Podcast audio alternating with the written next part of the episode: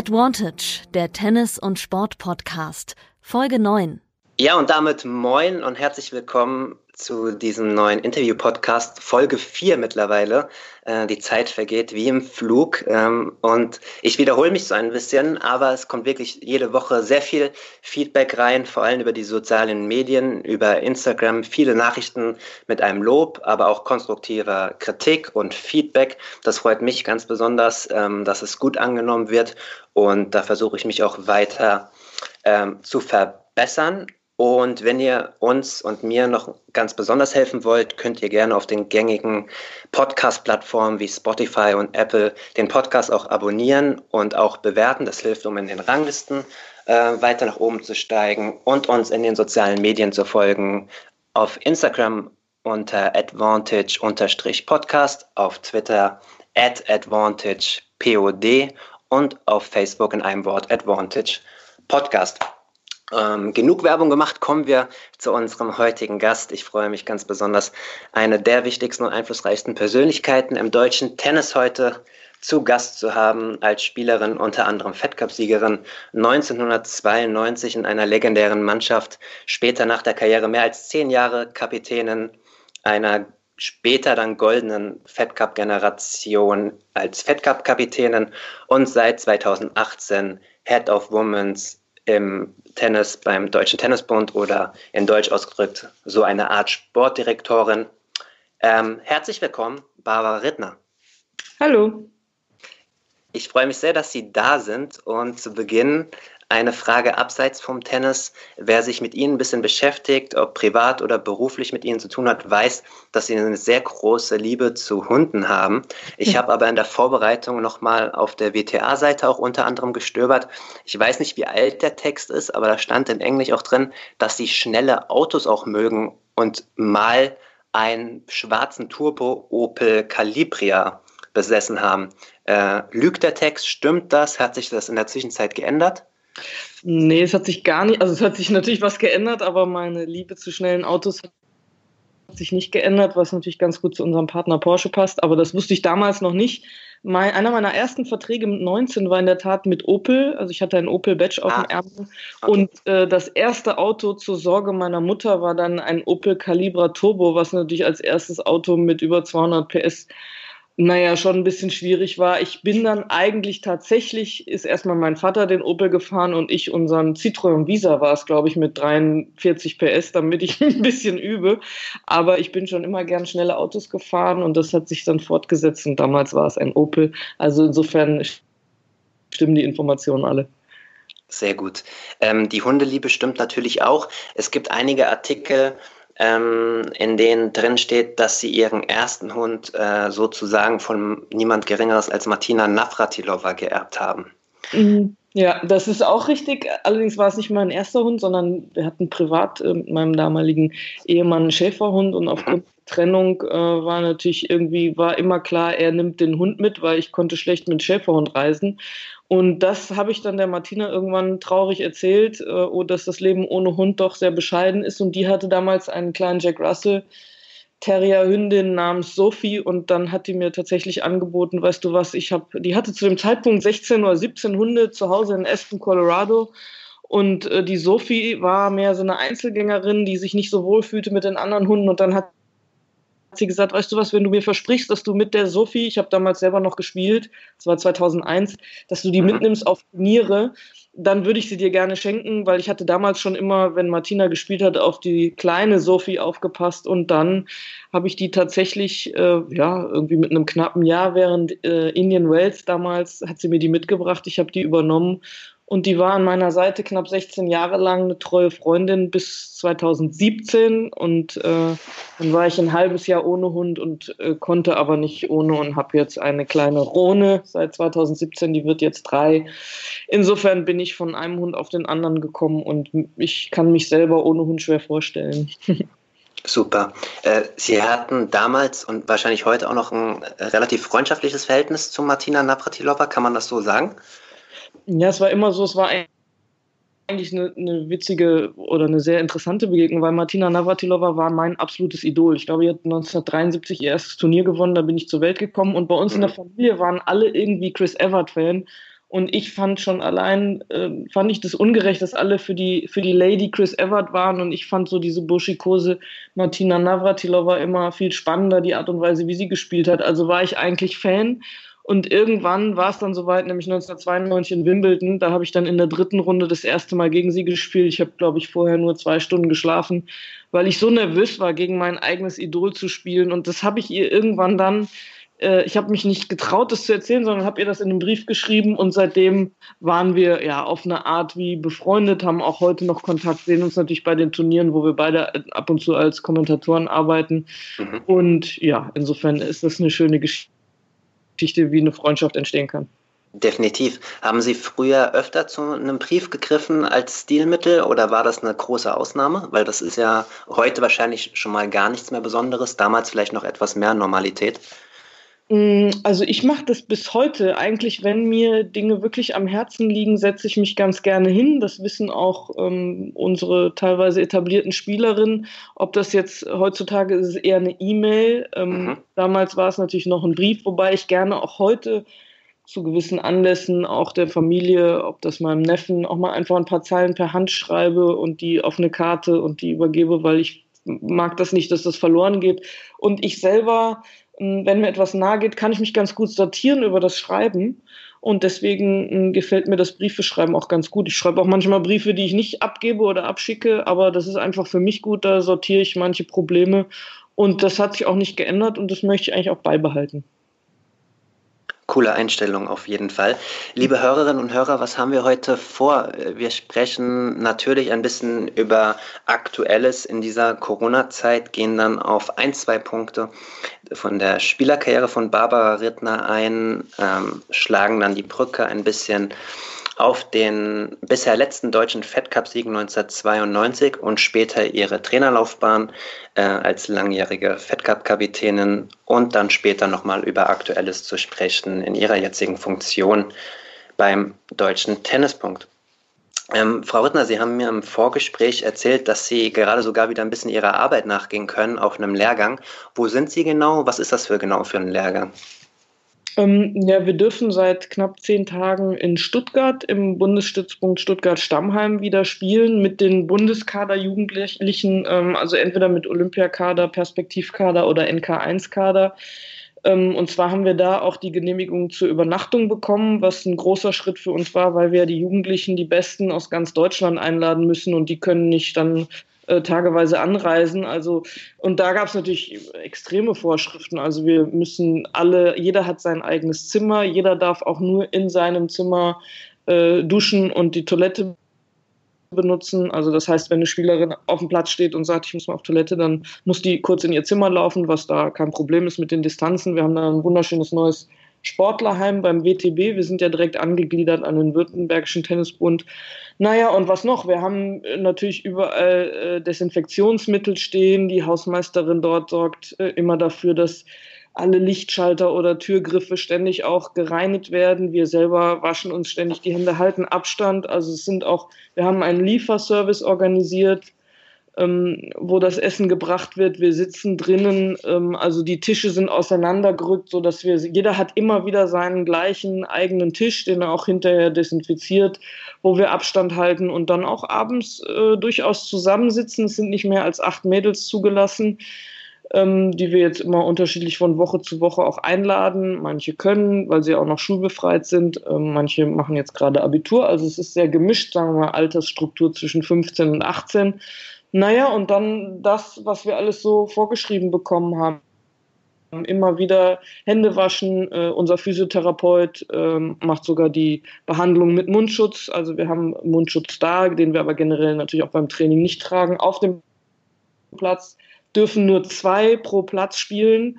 Ähm, und auch da verteilen wir uns dann äh, praktisch auf der Anlage. Und ja, so müssen wir auch, wenn wir im Konditionstraining hat jede zum Beispiel ihre eigene Matte, die sie mit aufs Zimmer nimmt, die sie dann die ganze Woche benutzt und Ende der Woche werden die Matten desinfiziert. Also wir halten da alles von vorne bis hinten ein. Wir hatten sogar in den letzten zehn Tagen schon viermal die Polizei da zur Kontrolle, auch interessant, ähm, die dann okay. auch Genehmigungen sehen wollen, was ja auch richtig ist. Äh, wo auch unter Umständen mal Fußgänger uns, äh, glaube ich, verpfiffen haben und gesagt haben, wieso spielen die da jetzt, da jetzt Tennis?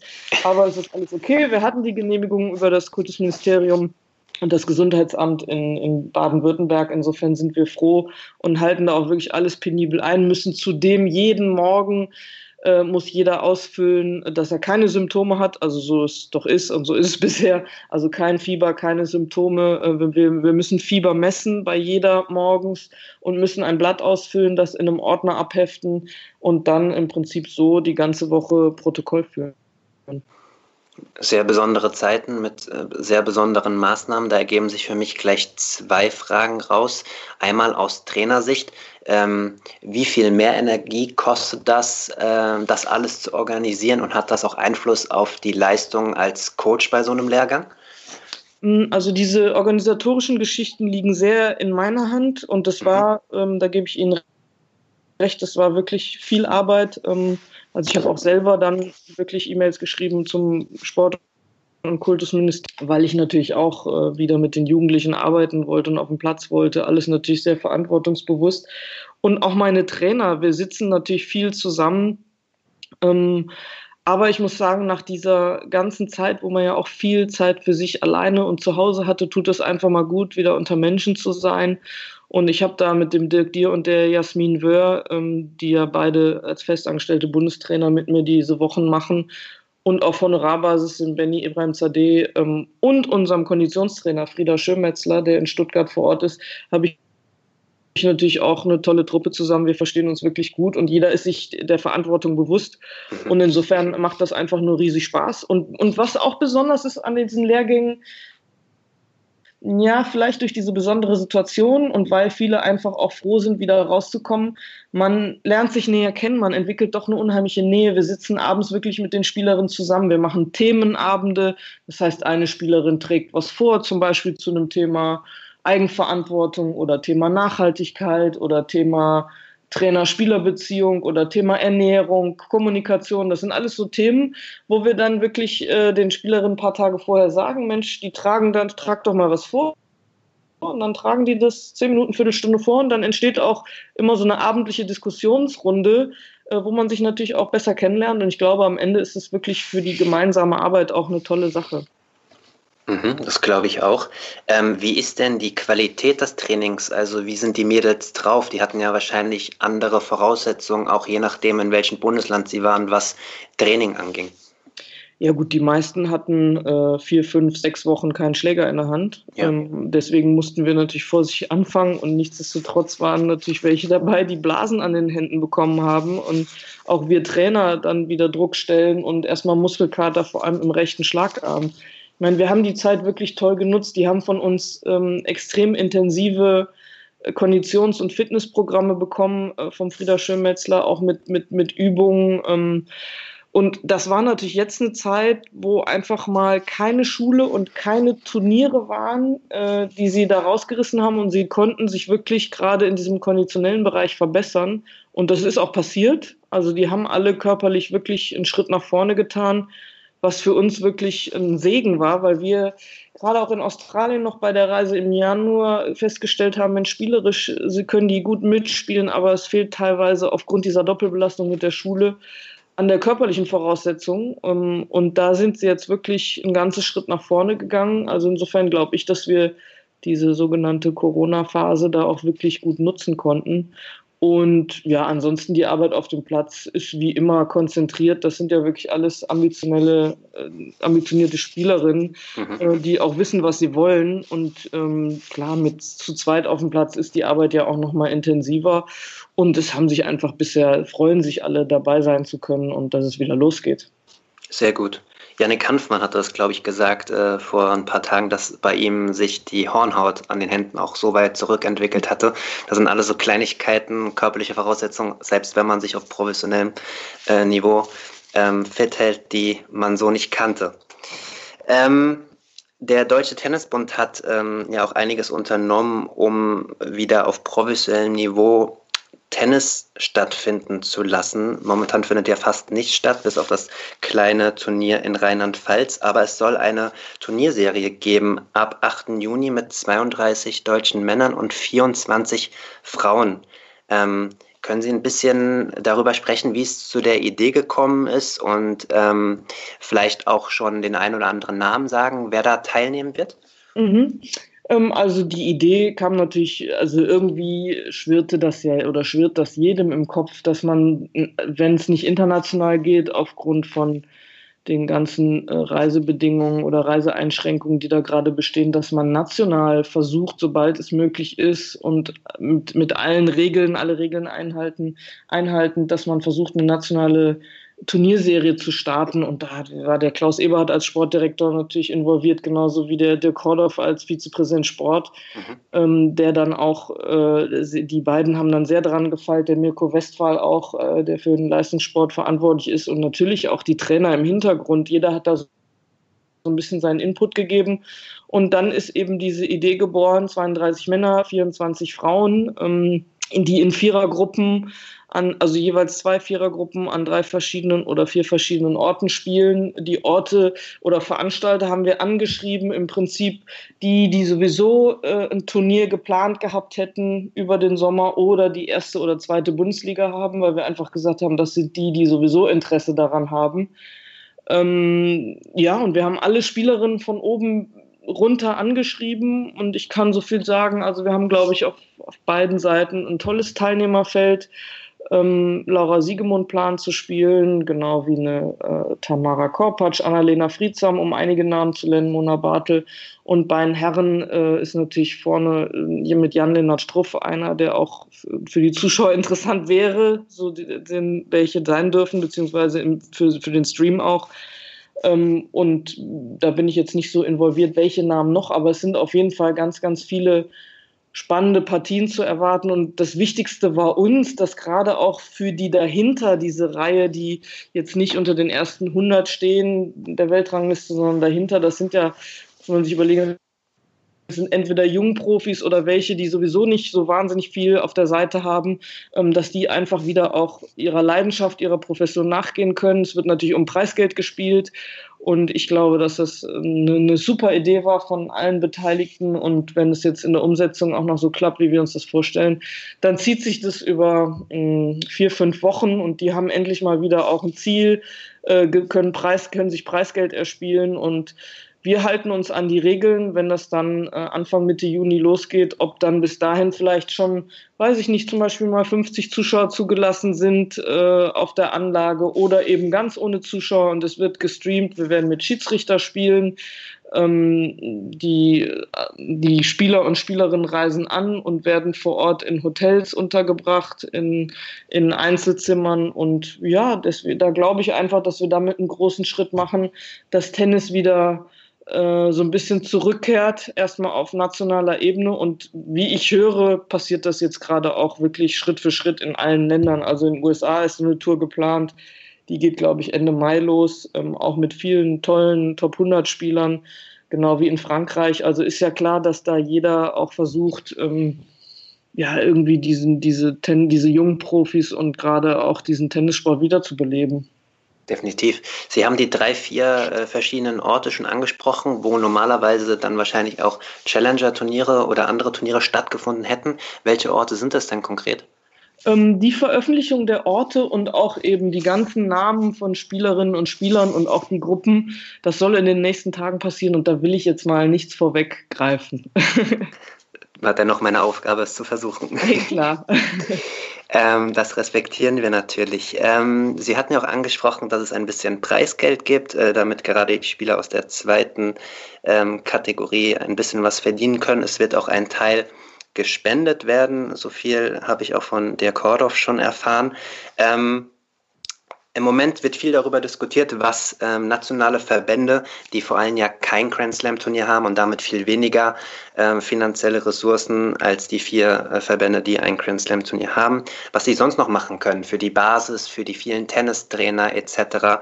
Ähm, jetzt habe ich gelesen, ähm, dass der portugiesische Verband 500.000 ähm, Euro locker gemacht hat für seine Basis. Ähm, kann der Deutsche Tennisbund noch über diese Turnierserie hinaus irgendwas machen, um seinen Leuten zu helfen? Ja, mit Sicherheit. Ich glaube, da gibt es äh, in ganz viele Richtungen auch Überlegungen. Gleichzeitig müssen wir als Deutscher Tennisbund auch abwarten, was passiert mit dem Davis Cup und dem Fed Cup weil auch das ist natürlich ein, ein hohes Preisgeld, was da entweder noch verteilt wird dieses Jahr oder eben nicht, weil es auf nächstes Jahr verschoben wird. Also auch da, was passiert mit dem Hamburger Rotenbaum-Turnier, wo der DTB ja auch sehr in, stark involviert ist.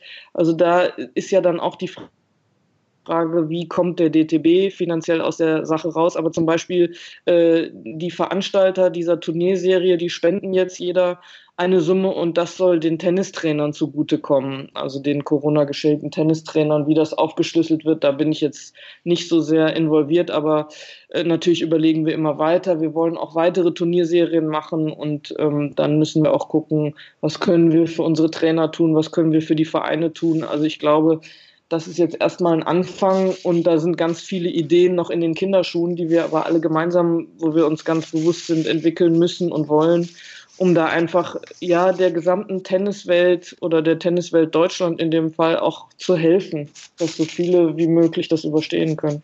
Verstehe. Also hängt es ein bisschen von den weiteren Ereignissen ab, wie Hamburger Roten Baum überstanden wird und was mit dem Davis Cup äh, ist, was dann die Fördersumme des DTBs angeht, also was für Möglichkeiten zur ja, Verfügung stehen. Genau, von, von mhm. vielen Faktoren mehr, an die wir jetzt gar nicht denken, aber das sind nur um drei große mhm. äh, Pfeiler zu nennen. Ähm, diese Zeit momentan hat ja auch viele ähm, Diskussionen, auch sportpolitische Diskussionen ähm, auf den Profitouren ähm, freigesetzt. Ähm, bei den Herren äh, geht es gerade hoch her, weil sich ein Dominik Thiem ähm, geäußert hat und gesagt hat, ich sehe es eigentlich nicht wirklich ein, jetzt in den Hilfsfonds einzuzahlen, um Spieler auf den unteren Touren ähm, zu helfen, weil sich da viele nicht professionell verhalten äh, würden. Wie stehen Sie zu solchen Aussagen? Ja, also ich habe das nicht ganz gelesen. Ich habe das auch nur, äh, also die Überschriften gehört. Und wenn mhm. ich Ihre Zusammenfassung höre, würde ich erstmal dagegen reden und sagen, naja, also gerade junge Spieler, die sind noch in der Entwicklung. Und ähm, also wenn ich das jetzt auf die Frauen beziehe, wir haben so viele junge weiß nicht, Katharina Gerlach oder auch eine Eva Lissner, Alex Vecic, die jetzt gerade entweder Abitur haben oder gerade ihr Abitur machen und dann wirklich eine Profikarriere anstreben, die, die einfach darauf angewiesen sind und, und von der Hand in den Mund leben und einfach denen jetzt die Bundesliga-Gelder wegfallen und die schon seit weiß nicht, zwei Monaten oder zwei, drei Monaten nichts verdienen und wer weiß, wie lange das noch geht. Und natürlich braucht man diese ganze Basis auch für eine, für ein großes Ganzes, für eine Tour. Und da finde ich es sehr ein Stück weit egoistisch zu sagen, ähm, nee, da, natürlich sind da einige bei, äh, die kenne ich auch, wo man sagt, Mensch, die, die sind nicht bereit, alles zu geben, die könnten sich selber hochspielen, aber darum geht es jetzt mal nicht. Also die werden auch dann danach ihren Weg nicht gehen. Aber jetzt geht es ja erstmal um diese Ausnahmesituation, die Corona herbeigeschaffen hat. Und ich finde, da muss man schon ähm, solidarisch irgendwie zusammenrücken und das große Ganze sehen. Aber wie gesagt, ich, ich, ich kenne Domitim persönlich etwas und ich kann mir nicht vorstellen, dass der da einfach so egoistisch äh, mit dem Kopf durch die Wand geht, aber der wird sich schon seine Gedanken dazu gemacht haben. Also ich möchte es weder verurteilen, insgesamt einfach nur sagen, natürlich muss, muss diese Tennisszene zusammenhalten, national und international. Man muss auch an die äh, Spielerinnen und Spieler denken, die eben wirklich jetzt in Nöten sind. Definitiv ist es ja auch ein, eine sehr individuelle Betrachtung. Da gibt es nicht nur dieses eine richtig und das andere falsch. Genau. Ähm, was man über Dominik Thiem auf jeden Fall sagen kann, ist, dass er in den letzten Monaten doch ähm, auch kommunikativ in der Öffentlichkeit ähm, schärfer formuliert und deutlicher formuliert, als er das in den Jahren zuvor gemacht hat. Ähm, mhm. Das ist ja auch eine Art Persönlichkeitsentwicklung bei so einem Athleten. Ähm, zum Abschluss äh, der Aktualität noch ein kleiner Blick äh, in die Glaskugel. Glauben Sie eigentlich noch an WTA? turniere im Jahr 2020? Tja, also da, ich sage jetzt mal ja, aber ich glaube, also meine persönliche Meinung ist nicht in USA, also nicht die US Open und nicht davor. Aber ich glaube, dass wir ab September, Oktober hoffentlich nochmal, das ist natürlich auch viel Hoffnung dabei, nochmal Tennis spielen. Weil eins ist klar, Tennis ist eine globale Sportart und äh, solange es irgendwelche Reisebeschränkungen gibt, können wir international äh, keine WTA oder ATP-Turniere spielen, weil das wäre unfair. Wir können nicht sagen, ja, hurra, wir spielen ein Turnier aber leider können die Südamerikaner oder die Inder nicht mitspielen, weil die haben noch keine ähm, Reisefreiheit. Also vielleicht ist es auch sehr gutgläubig oder sehr, sehr hoffnungsvoll gedacht, aber ich sage jetzt einfach mal, wir spielen dieses Jahr noch Tennis. weil wir haben jetzt erst Mai und wenn ich mir vorstelle, dass wir das ganze Jahr kein, kein internationales Tennis haben, ähm, dann macht mich das einfach sehr traurig und die Hoffnung stirbt zuletzt. Dem schließe ich mich an. Ähm, wenn man überhaupt von kleinen Vorteilen in dieser negativen Zeit sprechen kann, dann vielleicht, dass jemand wie Angelique Kerber ähm, mehr Zeit hat, äh, ihre Verletzung auszukurieren. Und wenn ich Sie jetzt hier schon im Podcast habe, vielleicht kurz die Frage, haben Sie regelmäßig Kontakt äh, zu, zu Angelique Kerber, ähm, wie der Heilungsverlauf war? Das ist ja etwas, was jetzt nicht so eine 0815-Verletzung war, wo man sagt, zwei Wochen und dann passt das wieder komplett. Nee, also ich habe zu, zu vielen Spielerinnen regelmäßig Kontakt. Auch bei einer Andrea Petkovic trifft es ja im Übrigen zu, die ja auch äh, eine Knieoperation stimmt, äh, äh, hatte im Februar. Und gerade die beiden haben natürlich beide gesagt, Mensch, wenn es für was gut ist, dann kann ich das erste Mal eine schwere Verletzung auch in Ruhe mal auskurieren, ohne diesen Zeitdruck. Ich will aber bis, also bei einer Angie war es dann immer, oh, schaffe ich es vielleicht wieder den Fed Cup im April zu spielen und wenn nicht, dann vielleicht Porsche Tennis Grand Prix oder Paris oder und das ist und auch bei einer bei einer Petco und diese ganzen Spitzenspielerinnen und Spieler, die machen sich ja selber Druck und wollen immer so schnell wie möglich zurückkommen. Und gerade auch im Herbst der Karrieren, in dem sie sich ja befinden, finden, ist das natürlich auch gefährlich, wenn man dann diesen Zeitdruck hat und vielleicht zu früh zurückkommt. Das war ja auch das, im Prinzip ist Angies Verletzung ja schon lange mit sich rumgeschleppt. Also es hat Ende letzten Jahres schon begonnen und genau durch diesen Druck, den man sich immer selber macht, Mensch, das muss doch gehen und das muss doch gehen, ähm, ist es vielleicht auch so schlimm geworden worden, weil sie es verschleppt hat. Also ich glaube, da nutzt sie jetzt auch, äh, der, der Tenor war einfach ganz in Ruhe auskurieren und dann in Ruhe trainieren und jetzt hat sie alle Zeit der Welt und ich bin da Gott froh, bei, gerade bei den beiden, äh, weil die sich dann auch immer besonders stressen und das war in der Tat für die beiden dann eher eine Glückssache. Glück im Unglück. So kann man das formulieren. Ähm, Frau Rittner, wir begeben uns ganz kurz äh, in eine Zeitmaschine und reisen in das Jahr 1991. ähm, Sie sind der erste Gast, der Wimbledon gewonnen hat. Bei den Junioren. Mhm. Juniorinnen 1991. Äh, ganz plump gefragt, was sind da noch für Erinnerungen übrig äh, aus dieser besonderen Zeit, aus dieser besonderen Woche? Ja, natürlich äh, wird, wurde mir erst im Nachhinein bewusst, ähm, dass das irgendwie auch geschichtsträchtig war, selbst wenn es nur der Jugendwettbewerb war, dort zu gewinnen. Es war auf dem damaligen Platz zwei, also diesem äh, Friedhof der Superstars, weil da immer reihenweise äh, die Guten verloren hat. Ich hatte im gleichen Jahr war ich das erste Mal im Hauptfeld der Damen, was ja dann davor war, eine Woche davor, und habe gegen Arantxa Sanchez auf diesem Platz verloren und habe dann eben das äh, Finale der Jugendlichen gegen eine Russin namens Makarova in drei Sätzen gewonnen. Und es war schon so, naja, dieser Titel blieb halt immer. Ich bin Wimbledon-Siegerin der Juniorin. Wenn ich jedes Jahr da jetzt hinkomme und sehe die Tafel, da hängt auch äh, unter, unterm Center Court hängt auch eine Tafel mit allen Siegerinnen auch der Jugendwettbewerbe, dann denke ich immer, mein Gott, jetzt ist es schon oh Gott, ich darf gar nicht dran denken, nächstes Jahr 30 Jahre her, da wird es mir ganz schlecht, ähm, wenn ich dann hinkomme. Ähm, ja, aber es war eine tolle Erfahrung und es war sicherlich auch ein kleiner Meilenstein in meiner Karriere, ähm, im Nachhinein nicht weder über noch zu unterzubewerten. Mhm. Hatte das eigentlich irgendwelche Auswirkungen für Sie? Weil im gleichen Jahr äh, haben ja auch bei den Senioren und Seniorinnen Deutsche gewonnen. Ist das komplett untergegangen? Hatte das damals eine Aufmerksamkeit? Wie kann man das sich aus der heutigen Sicht vorstellen? Ja, das war damals so. Also es haben in der Tat in dem Jahr 1991 haben äh, Steffi Graf und Michael Stich gewonnen. Genau. Und äh, das weiß ich deshalb, weil ich dann als Aus, damals als Ausnahme, heutzutage ist das normal, da werden die Jugendlichen auch eingeladen zu diesem sogenannten Champions Dinner. Und damals wurde ich aber eingeladen, weil man sagte, Mensch, das ist die dritte Deutsche im Bunde, da durfte ich mitgehen. Und ich saß am Tisch äh, neben dem äh, Herrn Stauder, unserem damaligen DTB-Präsidenten äh, und äh, der Stefanie Graf und dem Vater Graf. Und dann fragte mich der, es war eigentlich eine witzige Geschichte, das wird er nicht gerne hören, aber dann fragt mich der Klaus Stauder, so, und wer sind Sie? Sind Sie eine Freundin von der Frau Graf? Und dann habe ich gedacht, okay, habe ich ihn schön hängen lassen und habe gesagt, ja, auf eine Art, ja, ja, ich bin eine Freundin. Ja, haben Sie sich das Finale von der Stefanie angeguckt? Und dann habe ich gesagt, ja, das habe ich auch gesehen. In dem Moment explodierte Vater Peter Graf und sagte, das gibt's doch nicht, du als DTB-Präsident, du musst, da darf ich vorstellen, Barbara Rittner, die hat hier die Juniorinnen gewonnen und das war eigentlich eine witzige Geschichte, da lachen wir heute noch drüber. Ähm, und deswegen weiß ich auch noch ziemlich genau, wer da gewonnen hat und dass ich da mitgehen durfte zu diesem Champions Dinner. Es war eine tolle Erfahrung. Ähm, ja, da ist einiges hängen geblieben. Äh, wie war es in den äh, folgenden Jahren? Ich meine, Sie sind äh, schnell in die Top 100 gekommen. Sie waren irgendwann unter den ersten 30 äh, der Welt. Sie haben vor den US Open 1992 auch Ihren ersten äh, Titel geholt. Ähm, war das damals gut, so im Schatten einer riesigen Spielerin ähm, auf der Profitour zu sein oder hätten Sie sich mehr Aufmerksamkeit gewünscht, um sich selbst mehr pushen zu können?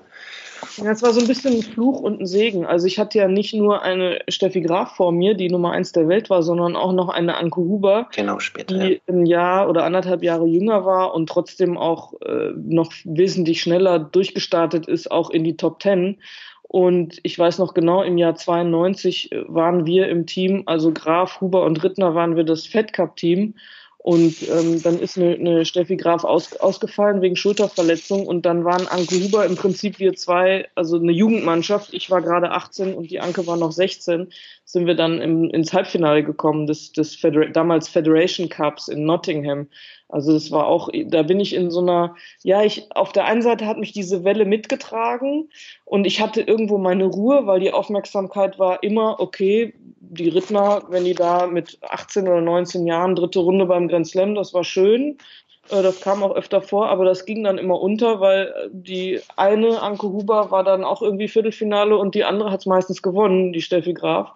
Insofern war ich da im Schatten, manchmal vielleicht auch ein bisschen traurig oder manchmal auch ein bisschen, hätte ich mir vielleicht mehr Aufmerksamkeit gewünscht oder erhofft oder hätte es einfach gerne mehr Anerkennung gespürt. Auf der anderen Seite hatte ich immer schön meine Ruhe und äh, habe dann ja leider den richtigen Durchbruch, den viele sich auch von mir erhofft hatten, ähm, aus verschiedenen Gründen nicht geschafft und war eben mit 19 Jahren Nummer 24 der Welt, war mein höchstes Ranking da sollte man ja meinen, Mensch, mit 19, da geht noch einiges, aber dann war auch privat, meine Eltern haben sich getrennt, darunter habe ich gelitten, vielleicht fehlte mir ein bisschen auch das professionelle Umfeld ähm, oder vielleicht auch die eigene Zufriedenheit oder der eigene, ja, ich hatte schon großen Ehrgeiz, aber vielleicht ähm, spielten da auch viele andere Dinge eine große Rolle und ich habe mich nicht genug fokussiert auf Tennis in dem Moment.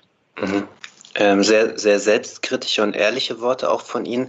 Ähm, ich lese immer in der Vorbereitung sehr, sehr viele alte Artikel und jetzt selbst noch als relativ äh, junger Journalist bin ich immer ein bisschen überrascht, wie auch in den 90ern, aber auch noch in Anfang der 2000er ähm, geschrieben wurde über Damen-Tennis. Also ich habe einen relativ, ähm, ja, was heißt relativ, man kann es ruhig beim Namen nennen, einen ziemlich sexistischen Text äh, von den Australian Open 2001 gelesen, ähm, den man heute nie mehr so schreiben dürfte, aber auch natürlich nicht sollte. Mhm. Ähm, und generell nicht nur über sie, sondern auch über viele äh, Kolleginnen ähm, eher abfällige Wortwahlen gefunden. Das hat mich heute und gestern, als ich vorbereitet habe, mich sehr überrascht und auch hat mir negative Gefühle gemacht. Ähm, Sie haben schon ein bisschen über die ähm, Dinge gesprochen, warum es vielleicht nicht so geklappt hat. In diesen Texten standen immer mal wieder so Sachen drin, wie, dass Sie bereit waren zu kämpfen, aber auch unkonzentriert waren, Konzentrationsprobleme haben. Worte wie schlampiges Talent sind auch gefallen.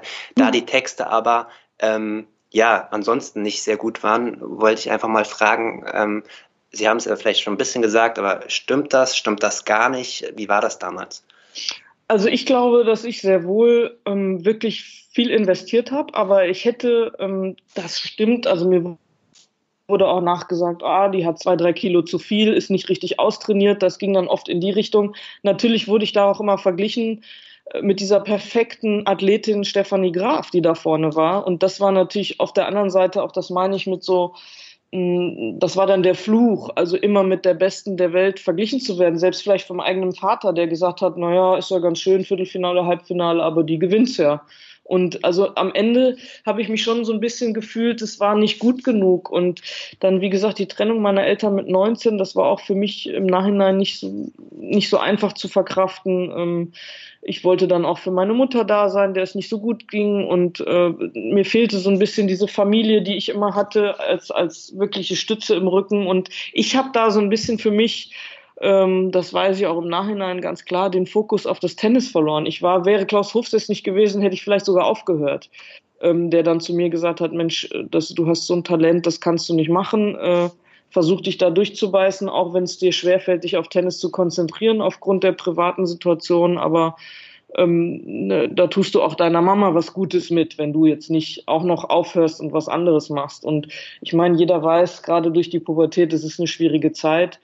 Ähm, ich habe dann allerdings sehr wohl mit 22 ja den Mike Deal kennengelernt, den ich dann ein paar Jahre später auch geheiratet habe. Jeder weiß bis heute, dass es auch ein Fitnesspapst geworden ist für den DTB lange Jahre, aber auch eben an meiner Seite damals. Und ich habe mich sehr wohl ziemlich fit gemacht und war dann auch im Herbst meiner Karriere, also mit von Mitte, Ende 20, glaube ich, habe ich viele Erfolge auch noch feiern können ähm, und, und hab, bin fitter geworden und habe vor allem auch im Fed Cup viel Verantwortung übernommen, auch wichtige Partien gewonnen und habe für mich eigentlich so ein bisschen Frieden damit geschlossen, auch wenn viele im Nachhinein sagen, Mensch, da wäre mehr drin gewesen. Ja, aber hätte, wenn und aber, es hat alles seine Gründe gehabt und ich kann aber in den Spiegel schauen und sagen, ich habe wirklich alles gegeben. Ähm, es hat halt nicht zu mehr gereicht. Mhm. Das ist schön. Ähm, zwei äh, Highlights ähm, habe ich mir noch markiert. 1996 äh, bei den French Open Achtelfinaleinzug, äh, da haben sie eine gewisse Mary Pierce vor heimischem Publikum geschlagen. Mhm. Was war das damals für ein Match, für eine Atmosphäre? Man kennt das äh, französische Publikum ja vor allem auch, wenn heimische Spielerinnen oder Spieler spielen. Mhm. Das Match habe ich mir jetzt nach all den Jahren äh, teilweise nochmal angeschaut. Ich habe das auf, auf DVD, irgendwer hat mir das dann mal besorgt. Also es war damals auf dem Philippe Chatrier, auf dem großen Platz, auf dem ich ja auch so oft nicht gespielt habe. Und es war gegen die Titelverteidigerin Mary Pierce, die hatte nämlich 95 gewonnen. Die 95 hat sie in, bei den Australian Open gewonnen, wurde sehr hoch gehandelt äh, da in Paris und ich habe 6-4, 6-4 gewonnen und habe einfach äh, toll gekämpft. Das war insofern besonders, weil ich zwei Wochen vorher in Berlin beim Turnier glatt verloren hatte, nämlich 6-3, 6-3 oder 3-6, 3-6 und habe dann äh, mit meinem damaligen Trainer darüber gesprochen, dem Neil McEffer, das war ein Neuseeländer, ähm, der ein sehr guter Trainer war und hat, der hat mich dann auch neu eingestellt auf die Situation in Paris und da konnte ich sie eben schlagen und das war eigentlich für mich so einer der tollsten Momente, weil der Center Court immer voller wurde und dieses äh, Publikum, was am Ende typisch französisch mich ausgepfiffen hat am Anfang, weil die immer sehr patriotisch für ihre Französin waren und am Ende haben sie dann aber doch applaudiert und auch anerkannt, dass ich dieses Match rausgekämpft habe. Ich habe dann letzte 16 gegen Arancha Sanchez verloren in über zwei Stunden, zwei knappen Sätzen, aber es war auf jeden Fall äh, eine tolle Erfahrung. Und ich erinnere mich noch, wir waren abends essen im Hard Rock Café, äh, der Mike und ich, und da lief dieses Match Piers Rittner auf der großen Leinwand und es war so ein Moment, wo mich dann viele Franzosen erkannt haben und das war so, äh, ja, es war ein tolles Gefühl, was ich auch in der Form natürlich so oft leider nicht hatte. mhm.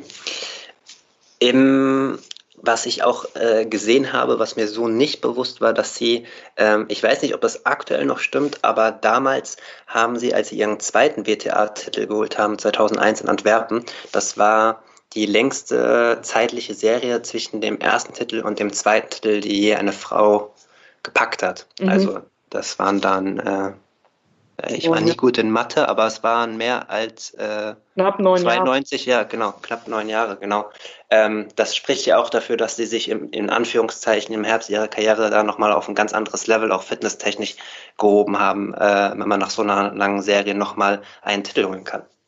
Ja, also ich, ich war ja eh eine der konstantesten. Also ich war sehr, sehr oft äh, in der dritten Runde bei einem Grand Slam und ich stand, glaube ich, lange Zeit, sagen wir mal, zwischen 30 und 50 der Welt, äh, ohne große Schwankungen. Habe mich dann zwar mal verletzt, dann ging es mal auf 80, aber dann kam ich wieder vor. Also die Konstanz war schon da, ähm, aber vielleicht fehlte mir so der Hunger danach oder der Glaube auch an mich selbst vor allem, dass ich auch ganz vorne mitspielen kann. Also ich habe oft dann damals, weiß nicht wie oft, gegen Arantxa Sanchez oder gegen Mary Jo Fernandez oder auch gegen Hingis dann sehr oft gespielt und auch oft gut mitgehalten. Und dann war es so ein 5, 7, 4, 6 und im Nachhinein betrachtet, vielleicht war ich, und das sage ich auch heute oft meinen jungen Spielerinnen, vielleicht war ich dann auch mit der Tatsache irgendwo zufrieden, gegen die guten Spielerinnen knapp zu verlieren. Also das hört sich jetzt ein bisschen blöd an, aber irgendwo gibt es da im Kopf so eine, ich habe mir immer gesagt, oh, ich will mal erste 30 der Welt kommen, vielleicht habe ich mich da selber limitiert, dann stand ich 24 und irgendwie, ich hätte vielleicht sagen sollen, Mensch, ich möchte erste zehn oder erste fünf kommen, weil von außen hat man mir das zugetraut. Ich habe es dann extra bewusst selber nicht formuliert, weil ich mich nicht so sehr unter Druck setzen wollte. Aber ich glaube, all diese Gedankenspiele helfen mir heute auch so ein bisschen die Position der heutigen jungen Spielerin einzunehmen und die auch zu verstehen, was für eine Art Druck die empfinden, was sie für einen Druck sich selber machen und dass man da sehr offen drüber reden kann und einen das weiterbringt. Und vielleicht hat mir das damals so ein bisschen gefehlt, so eine ganz enge Bezugsperson, die genau über diese psychologische Seite oder das Mentale mehr mit mir redet, damit ich mehr an mich glaube. Mhm. Das hat mir geholfen. Ja. Interessanter Einblick, weil Sie ja auch in der Vergangenheit ähm, kommunikativ in der Öffentlichkeit dann auch gesagt haben, es ist zum Beispiel gut, wenn sich eine Angelique Kerber hohe Ziele auch öffentlich steckt ähm, ja, aus, aus Ihrer Erfahrung heraus. Ja, ja das habe ich auch äh, durch diese jetzige Generation gelernt. Also eine Sabine Lisicki, die ganz früh in jungen Jahren gesagt hat, ich möchte Nummer eins der Welt werden, da dachte ich, mein Gott, wie kann die das formulieren? Aber heute mit Abstand sage ich, ja klar, wenn das jemand formuliert, auch eine wir haben immer schon so Bögen ausfüllen lassen, was die sich erträumen oder was ein Traumziel ist. Und wenn dann eine schreibt, ich möchte ein Grand Slam Turnier gewinnen oder ich möchte Wimbledon gewinnen oder Paris gewinnen, ja, warum denn nicht? Und auch eine Angie Kerber hat das formuliert und hat gesagt, ich möchte Nummer eins werden oder ich möchte mal ein Grand Slam Turnier gewinnen. Und mit der Zeit habe ich durch dieses, durch diese Spielerinnen, die sich nämlich genau da von mir unterschieden haben, die das nämlich geglaubt haben, auch eine Andrea Petkovic, die gesagt hat, wir sind nicht schlechter als die, die vorne stehen und wir schaffen das und wir gewinnen den Fed Cup mal. Das haben wir jetzt nicht ganz geschafft, aber immerhin im Finale gewesen. Aber diese Generation, äh, alle Kerber, Görges, Petkovic, Lisicki, die haben alle daran geglaubt und das dann auch umgesetzt. Und das finde ich wirklich äh, bemerkenswert und da habe ich wirklich von denen auch lernen können, weil mit dem Erfolg tun sich Türen auf, die man vielleicht manchmal selber nicht für möglich hält. Ja, und natürlich die ähm, Hörer der ersten drei Folgen wissen, dass ich auch immer versuche, ähm, Leute aus dem Leben eines Gastes äh, zu Wort kommen zu lassen mit einer Sprachnachricht. Ähm, diesmal Dirk Dir, den Frau Rittner sehr gut kennt, der uns Folgendes gesendet hat. Überraschung. Hallo Barbara. Hallo Janik. Ja, ihr seid jetzt gerade beim Podcast. Tolle Sache. Leider kann ich nicht zuhören. Bin gerade beim Training. Aber ich denke, ihr habt das ein oder andere aus dem Nähkästchen zu erzählen. Mir würde da auch noch was einfallen, Barbara. Wie die Geschichte so war in der Ukraine. Als ich das erste Mal dabei war als Hitting-Partner, und du deinen letzten Fed Cup gespielt hast. Bei unserer Trainingseinheit dienstags, als wir dann danach zusammenstanden, was du dann zu mir gesagt hast und wie es dann letztendlich am Wochenende ausging. Grandios nämlich von dir gespielt, zwei Einzel gewonnen, das entscheidende Doppel mit Jasmin gewonnen. Sensationelle Sache. Und was mir natürlich noch einfällt, das ist die Geschichte, als ich mal einen Weihnachtsbaum organisiert habe. Vielleicht hast du ja auch da das eine oder andere zu, erzählen. Also euch viel Spaß und bis bald. Ja, das war Dirk Dir mit zwei äh, Geschichten. Wir gehen kurz der Reihenfolge nach. Was meint er mit Punkt 1? Also Punkt eins, wir waren in der Ukraine und es war unglaublich windig und ich sollte mit dem Dirk einen Satz spielen und habe äh, wie so oft im Training beim Fed Cup aufgrund der Anspannung äh, katastrophal gespielt und ich weiß nicht, ob der Satz 6-0, 6-1 war für den Dirk, der hat das eh gemacht, wie er wollte. Ähm, und dann habe ich nach diesem Training habe ich zu ihm gesagt, also ich spiele hier auf gar keinen Fall, ich bin so schlecht drauf, da kann jeder andere spielen, das hat überhaupt keinen Sinn äh, war schön bockig und ähm, der Dirk hat nur schmunzelnd und ruhig dagestanden. Und wie gesagt, am Ende habe ich dann zwei Einzel und Doppel gespielt. Übrigens das entscheidende Doppel mit Jasmin Wirth zusammen 6-4 im dritten gegen den Abstieg. Also Gruß auch an meine liebe, liebe Kollegin und danke Dirk für die Erinnerung an meine Bockigkeit. Und ähm, die zweite Situation ist eigentlich wesentlich lustiger. Der Dirk hat eine Zeit lang, ähm, äh, war er mal äh, hier in Köln und hat öfter, weil ich war viel unterwegs und habe ja auch teilweise in Stuttgart gewohnt. Dann habe ich gesagt, Dirk, wann immer du in Köln eine Wohnung brauchst, kannst du gerne bei mir wohnen. Und das hat er dann teilweise gemacht. Ähm, und hat dann als Dankeschön, ich war weg, kam wieder, stand hier, das war in, im Dezember, hatte er mir hier einen Weihnachtsbaum hingestellt. Jetzt war das aber schon irgendwie eine Woche her und ich habe ziemlich gut funktionierende Fußbodenheizung offensichtlich. Und äh, ich ging dann an den Baum näher ran und berührte diesen und in dem Moment sind, glaube ich, alle Nadeln gleichzeitig abgefallen. Weil der Dirk hatte zwar äh, einen Weihnachtsbaumständer mit Wasser organisiert, aber hat einfach nicht bedacht, wie die Fußbodenheizung äh, ist. Und der stand da halt schon zehn Tage. Und dann hatte ich also einen Baum ohne Nadeln und musste den ganzen Mist erstmal rauskehren und dann einen neuen Weihnachtsbaum besorgen und habe ja, hab irgendwie herzlich gelacht. Es war so lieb gemeint, eine typische Dirk Dier-Aktion, weil er ist wirklich ein herzensguter ganz, ganz toller Co-Trainer, Freund, ein ganz loyaler äh, äh, Partner, den, der mich seit Jahren begleitet. Und ähm, ja, in diesem Sinne zwei Anekdoten von uns, einmal arbeitstechnisch und einmal privat. Und äh, liebe Grüße, danke Dirk. zwei sehr nette Anekdoten und auch von meiner Seite aus vielen Dank an Dirk dir für den Spaß, äh, dass du ihn mitgemacht hast. Und wir kommen jetzt zum nächsten Punkt. Ähm, wir finden den Spagat zu ihrem geliebten, ich denke, das kann man so sagen, Fed Cup. Ähm, als Spielerin 1992 in Frankfurt, das muss man sich mal vorstellen, damals im Frankfurter Waldstadion innerhalb von einer Woche wurde der, wie Sie vorhin schon gesagt haben, noch Föderationscup, hieß er damals noch, jetzt sehr abgekürzt, ausgetragen äh, mit Steffi Graf, mit Anke Huber und auch Sie im Team. Ähm, war Ihnen damals bewusst, was Sie erreicht haben, auch wenn Sie im Finale nicht im Einzel gespielt haben, aber welchen Stellenwert dieser Titel hatte? Also richtig bewusst glaube ich nicht, ähm, weil erstens ging das so ein bisschen unter neben diesen ständigen Erfolgen einer Steffi Graf, die dann auch kurz vorher wieder Wimbledon gewonnen hatte zum x-ten Mal. Und irgendwie, klar, es war die Mannschaftsweltmeisterschaft, es wurde aber in einer Woche gespielt und ähm, genau dazu kam noch, ich war zwar im Team, aber natürlich erstmal nur, nur in Anführungszeichen als Ersatzspielerin, genau wie eine Sabine Hack, die oft vergessen wird.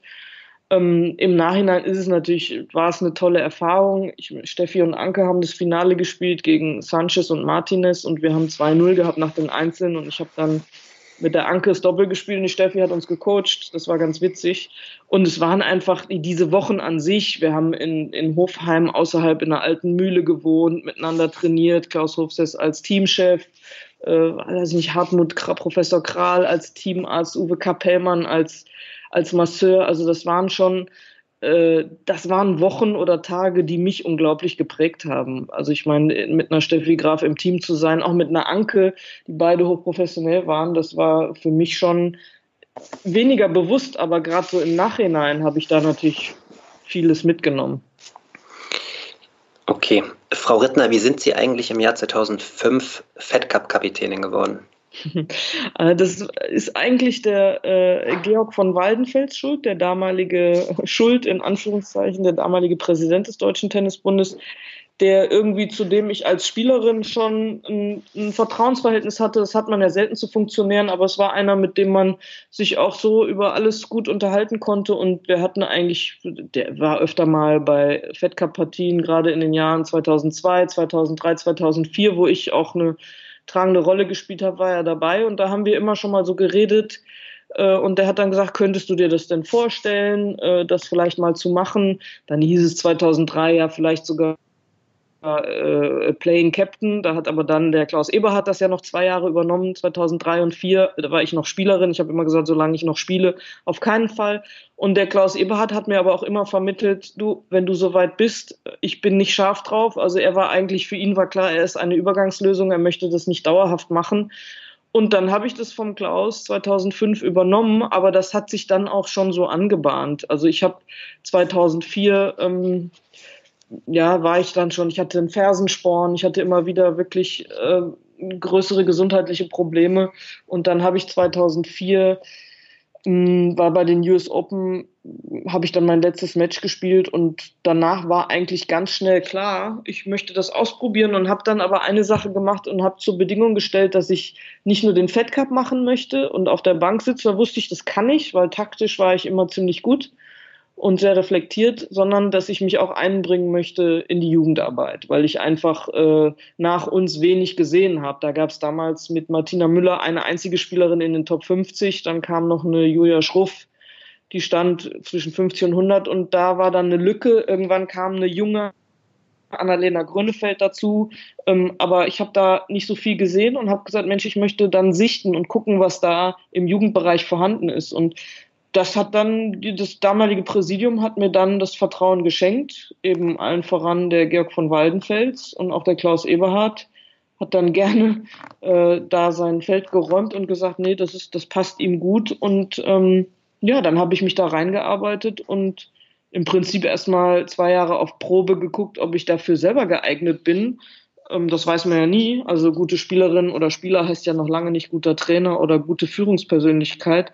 Aber es war einfach was, was mir von Anfang an Spaß gemacht hat und ich hatte von Anfang an irgendwie eine Vision oder ein Konzept im Hinterkopf. Und das äh, war dann ein Selbstläufer. Mhm. Ähm, Sie sagen ja auch, es hat viel mit Vertrauen zu tun. Ähm, wie war das denn zu der, zu der, Zeit? Mussten Sie sich erstmal Respekt verschaffen, auch als Frau, äh, als Coach zu agieren und im Nachwuchsbereich und im Profibereich zu agieren? Äh, mussten Sie da die Ellenbogen ausfahren oder war das relativ leicht? Mm, nee, das war zum damaligen Zeitpunkt, war es eigentlich, naja, der perfekte Zeitpunkt, weil ich, äh, ich habe dann mich eigentlich mit den damals etablierteren Spielerinnen, die aber so wahnsinnig viel nicht gewonnen hatten, äh, ja, so ein bisschen angelegt. Die wollten damals den Verband etwas erpressen, ähm, monetär. Und da habe ich dann gesagt, liebes Präsidium, wenn ihr mir vertraut, können wir einen Cut machen und ich möchte auf die Jungen bauen. Weil ich habe dann sehr schnell für mich äh, gesehen, Mensch, diese Jüngeren um eine Petkovic, Kerber, Görges rum, die haben wirklich Potenzial und dann baut man jetzt was auf und ich habe da was gesehen, was zusammenpassen könnte und habe auch Gott sei Dank recht behalten. Und dann haben wir diesen Cut gemacht und ich habe mit diesen jüngeren Spielerinnen einen Aufbau gemacht und es waren eben dann wirklich tolle, erfolgreiche Jahre, wo ich, wo es unheimlich Spaß gemacht hat, sowohl eine persönliche Entwicklung als auch eine spielerische Entwicklung dieser tollen Generation begleiten zu dürfen. Ähm, das kann man im Nachhinein jetzt definitiv so sagen. Damals, ich versuche mich nur in die damalige Situation hineinzusetzen, es gab ja auch ein paar Ab- und Aufstiege. Im Fußball hätte man gesagt, vielleicht ist es eine Fahrstuhlmannschaft. Ähm, haben das damals auch schon alle so gesehen, dass dieses Potenzial da ist oder mussten sie sich ein paar Mal rechtfertigen? Nee, natürlich muss man sich bei jeder Niederlage auch ein bisschen rechtfertigen. Wobei, wie gesagt, der Georg von Waldenfels als Präsident immer gesagt hat, nee, du machst es schon, ich habe vollstes Vertrauen. Und eigentlich war dieses, wir waren eine Fahrstuhlmannschaft, ja, wurden wir auch zu Recht so genannt. Ähm, aber man muss sehen, bei den Damen gab es damals immer schon diese Weltgruppe mit nur acht Mannschaften. Weltgruppe ja. 1 und die Weltgruppe 2 waren eben dann die Mannschaften 9 bis 16, was ja zum Beispiel beim Davis Cup eine Weltgruppe ist, die ersten 16. Und insofern sind wir, hat, hat dieses Fahrstuhldasein eigentlich nur das wieder gespiegelt, wo wir hingehören, nämlich mal vielleicht Nummer 7 oder 8 und mal aber eben Nummer 11, 12, 13. Und deswegen sind wir hoch und runter gegangen, je nach Auslosung. Und das war für uns aber ein Erfolg, uns da zu halten. Und das war aber immer dann mit dem, je mehr die sich entwickeln, die da sind, umso größer wird die Wahrscheinlichkeit, dass wir sehr wohl mal ein Wörtchen mitreden werden, wenn denn mal alle gesund sein würden, weil wir hatten wirklich auch, muss man reflektieren, unglaublich viel Pech. Also wir hatten Ermüdungsbrüche von Lisicki und Grönefeld dabei, wir hatten eine schwere Rückenverletzung und Knieverletzung von Andrea Petkovic, die dann nicht spielen konnte. Wir hatten mal Rückenverletzung von der Angie Kerber, von der Jule Görges, also so dass alle gespielt haben, das war dann 2014 und da waren die Tschechen im Finale ein Tick besser. Genau, und dann haben sie jetzt schon die Brücke geschlagen zu den Jahren 2013 und 2014, wo sie definitiv keine Fahrstuhlmannschaft mehr war, waren, sondern eine große Anzahl an ja, Weltklasse-Spielerinnen ähm, dann auch versammelt hatten. Ähm, 2013 äh, in dieser Weltgruppe 2 erst Frankreich geschlagen und dann Serbien. Ähm, gegen Serbien eine wichtige Rolle hat äh, jetzt niemand von den ganz großen Namen in Anführungszeichen spielt, sondern auch Mona Bartel. Ja, also das war damals, das war sehr interessant, weil wir lagen mit 1 zu 2 zurück ähm, nach den ersten drei Einzeln und dann habe ich die Mona ins kalte Wasser geworfen. Die hatte vorher noch gar nicht gespielt und ich erinnere mich noch genau, bin mit der Mona äh, zum Platz gegangen und habe dann so äh, gesagt, die musste, glaube ich, gegen Jovanovski spielen, wenn ich mich recht erinnere, und habe dann gesagt, Mona, kein Druck, aber das müssen wir jetzt gewinnen. dann hat die Mona gelacht und geschmunzelt, wie sie das so macht in ihrer ruhigen Art und hat gesagt, ist ja auch nur ein Tennismatch. Also das hat mich sehr beeindruckt, wie man in der Situation, wo mein Herz aus der Brust geklopft ist, äh, so eine coole Antwort gibt und sie hat das dann auch ähnlich cool, natürlich nicht ganz so, aber schon ziemlich gut runtergespielt, hat das 2 zu 2 gemacht und dann haben Grönefeld-Lisicki das entscheidende Doppel gewonnen. Ähm, das war, ja, also das waren sowieso auch tolle Jahre von Ramona vor ihren ganzen vielen Verletzungen oder gesundheitlichen Problemen, die sie dann hatte, wo man auch dachte, das ist die nächste, die durchstartet in die Top 20. Und sie war drauf und dran, wurde dann allerdings ausgebremst. Aber es war ein toller und auch ein wichtiger Sieg von Mona, der dann den Grundstein ja gelegt hat, auch zu diesem Finale ein Jahr später. Definitiv. Das Besondere an 2014 war ja, ähm, dass es drei Auswärtsspiele waren. Erst in der Slowakei, äh, dann in Australien, in Brisbane und dann das Finale in Prag. Ähm, äh, gegen die Slowakei im Viertelfinale habe ich mir knappe Tiebreaks notiert. Mhm. Können Sie sich noch äh, daran erinnern? Ähm, das waren äh, Silbulkova, Petkovic, äh, der zweite Satz äh, zu sieben im Tiebreak. Ja, mit Satz bei Gegen. Also genau. da brauchen Sie mir nichts erzählen, da weiß ich eigentlich jeden Punkt noch. Gut, dann da bin ich auch, also das war eine Partie. Äh, Cibulkova war äh, drei Wochen vorher oder zwei Wochen vorher die überraschende Australian Open Finalistin, die war auf einem absoluten, auf einer absoluten Hochform ihrer Karriere. Und ich habe noch vorher gesagt, es kann nicht wahr sein. Jetzt spielen wir gegen die Slowakei und die spielt hier Finale und spielt das Tennis ihres Lebens. Und so hat die dann auch beim Fed Cup gespielt, aber meine zwei, in dem Fall Petkovic und Kerber, haben einfach noch einen draufgesetzt. Es war ein unglaublich schneller Boden in Bratislava, also so eine Art Supreme-Boden, der unheimlich durchrutschte. Es war unglaublich, also für mich mit die besten Partien, die ich coachen durfte. Also weil ich fand das so schwer auf diesem schnellen Boden gegen Hantuchova, Chibulkova oder Chibulkova, Hantuchova und dass wir da bestanden haben, das war schon eine, eine sehr außerordentliche Leistung mit unglaublich, ähm, naja, hohem Tempo und unglaublicher Qualität an Tennis, was da gespielt wurde. Und da habe ich auch gedacht, in dem, da, in dem Jahr jetzt gewinnen wir Dann äh, ging es weiter im April vor unserem Heimturnier. Oh Gott, nach Brisbane, Australien. Innerhalb von drei Monaten wieder nach Australien. Da habe ich dann gedacht, hoffentlich spielt überhaupt jemand. Und dieses Team, äh, damals Kerber Petkovic, äh, Grönefeld oder Görges Grönefeld, ähm, da war so die Rollenverteilung auch klar. Die ersten zwei waren damals im Einzel ganz klar gesetzt. Und Jule und Anna waren eingespielt im Doppel und haben auch diese Rolle akzeptiert. Also auch eine Jule war zu dem Zeitpunkt klare Nummer drei und die haben so zusammengehalten, die vier. Ähm, das war wirklich großartig. Und dann sind wir diese Reise Australien, ich glaube, das war für viele eine der schönsten Reisen. Wir waren so eng zusammengeschweißtes Team, waren zwar alle danach, glaube ich, drei oder vier Wochen platt und alle haben auch früh verloren, leider bei unserem Heimturnier Porsche Tennis Grand Prix. Aber das haben wir in Kauf genommen. Und dann kam das Finale in Prag und vielleicht habe ich da einen kleinen Fehler gemacht und habe eben dieses Team nicht aufgelöst, sondern die Sabine dazugeholt, obwohl sie lange verletzt war, aber sie hat es auch irgendwo spielerisch verdient. Aber dieses zusammengeschweißte Team, Vielleicht hätte das noch mehr aus sich rausgeholt, das weiß ich nicht, ist ja immer so ein hätte, wenn und aber. Ich wollte damals auch allen fair die gleiche Chance geben und dann haben wir allerdings in diesem Finale gegen eine unglaublich spielende Petra Kvitova gespielt. Also dieses Spiel Kvitova gegen Kerber, es war auf einem derart hohen Niveau und an zwei hat eine Lucy Safarova gespielt, Linkshänderin auf einem sehr, sehr schnellen Boden. Also da haben die Tschechinnen dann am Ende auch verdient gewonnen. Es tat uns weh, aber es war eine super Atmosphäre, knapp 20.000 Leute. Sehr, sehr besonders. Das hätten wir gerne nochmal gehabt. Das glaube ich sofort. Ähm, Sie haben es schon ein bisschen angesprochen. Äh, kann ich mir das dann so vorstellen, dass äh, die Hinzunahme von Lisicki das Mannschaftsgefüge verändert hat auf eine negative Art und Weise? Oder wie kann ich mir das vorstellen? Ne, es waren, sind ja einfach so Gedankenspiele. Das war so dieses Team, diese vier haben Bratislava gespielt und sind diese Reise nach Australien angetreten. Die mhm. Sabine hatte sich äh, verletzt oder zumindest war nicht 100% fit. Hatte zwar in, äh, in Miami irgendwie Doppel, glaube ich, mit Hingis Finale oder gewonnen, ich weiß gar nicht, aber auf jeden Fall hatte sie für Australien abgesagt, was ja immer auch einen Beigeschmack hat wie verletzt ist sie, aber sie war verletzt. Aber dadurch ist bei den anderen einfach was entstanden, was ganz enges bei so einer Reise nach Australien. Da ist natürlich, also mit diesem Jetlag und Also der, so eine Fed Cup Woche ist eh sehr emotional und sehr eng und dann fliegst du zusammen zurück und dann haben wir uns auch wirklich einen getrunken und sind damals diese Geschichte äh, in den Schlafanzügen äh, zurückgeflogen. Also wir hatten ja dann gesagt, wenn wir gewinnen und ins Finale einziehen, wir hatten als Gastgeschenk von den Australiern so australische Schlafanzüge geschenkt bekommen und haben gesagt, dann ziehen wir alle diesen Schlafanzug an im Flieger und da gibt es auch ein legendäres Bild. Das wurde dann auch im Sportstudio gezeigt. Das war echt eine schöne Sache. Aber um darauf zurückzukommen, da wächst einfach was ganz Besonderes zusammen. Und wenn dann eine fünfte dazukommt, äh, dann verändert sich das. Und dann habe ich noch eine Mona Bartel und eine Annika Beck auch eingeladen, weil die in meinen Augen auch ein Teil dieser Gesamtmannschaft waren.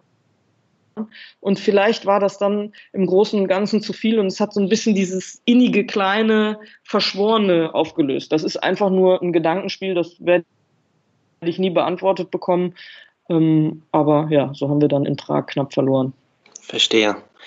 Ich frage mich aber, warum ich dieses Foto nie gesehen habe. Habe ich journalistisch was falsch gemacht? Das muss ich nochmal nachholen. Dieses das Foto. Twitter, also das war, äh, ich habe es auch immer noch, weil es war cool. das glaube ich sofort. Ja. Ähm, eine Frage von einem unserer Instagram-Follower von Tobias Kirch, äh, der sich fragt, stand es eigentlich mal zur Debatte, dass Sie ähm, auch mal eine Einzelspielerin ähm, als Trainerin oder einen Einzelspieler äh, betreuen auf der Tour oder können Sie sich das sogar in Zukunft irgendwann nochmal vorstellen? Also natürlich stand das zur Debatte. Ich habe damals äh, im Übergang äh, einige private Wochen mit der Julia Schruff gemacht. Ähm, das wird vielen nichts mehr sagen, aber die, wir waren dann auch recht erfolgreich zusammen. Und ähm, nur es war dann so, ich bin ja seit 2005, habe ich für den Deutschen Tennisbund gearbeitet. Und natürlich ist da, muss man sehr vorsichtig sein. Also als Fed Cup Teamchefin da kommst du in Teufelsküche. Also da kann man, das kann man dann nur wochenweise machen. Und ich habe sicherlich auch, äh, ohne dass das Leute wissen, die eine oder andere Woche mal eine Petkovic oder mal eine Kerber auch betreut, ohne dass das dann offiziell an die große Glocke gehängt wurde, eben in, also in diesem Format DTB Teamchefin. Ich habe ja auch gerade zu Anfang äh, mit Petkovic und Görges einige Turniere gemacht. Wir waren in Doha, wo ich die betreut habe, wo die einfach alle noch keinen privaten Coach hatten und ich dann wochenweise eingesprungen bin, aber immer Mm, also ganz, ganz selten in diesem 1 zu 1 und immer in meiner Überfunktion des DTB. Also ich war ja auch für die Spielerin nicht greifbar. Also die, die Andrea hat gesagt, Mensch, wenn du es dir mal anders überlegst, dann sag mir Bescheid. Aber ich war ja auch sehr glücklich mit meinem Job als solchen. Und mh, mm, die Vorstellung, mich von einer Laune oder das hört sich jetzt negativ an, aber von einer Spielerin oder einem Spieler abhängig zu machen, gefällt mir eigentlich nicht mehr so. Also da müsste schon eine, eine sehr besondere Spielerin ankommen. Aber ich würde jetzt, also diesen, diesen Head of Women's Tennis und all meine anderen Dinge, die ich mir aufgebaut habe, würde ich ungern aufs Spiel setzen. Aber ich könnte mir natürlich vorstellen, wochenweise jemand zu helfen. Aber eben nicht äh, jetzt äh, eins zu eins das ganze Jahr. Das möchte ich nicht mehr. Okay. Ähm, Sie haben ja sehr viele besondere äh, Spielerinnen ähm, geholfen. Ich nenne jetzt mal die jetzt gerade die, ähm, die äh, Spielerinnen, die jetzt gegen Ende ihrer Karriere stehen, schon sehr früh betreut, wie Kerber Petkovic äh, und nach oben gebracht. Und dann gab es eine Generation, von der Sie sich äh, viele erhofft haben, um Annika Beck, Annalena Friedsam, Karina ähm, Witthöft. Da haben Sie in einem ähm, in einer Reportage vom Tennismagazin ähm, Zitat gesagt, ähm, diese Generation haben unsere Erwartungen nicht ganz erfüllt. Ähm,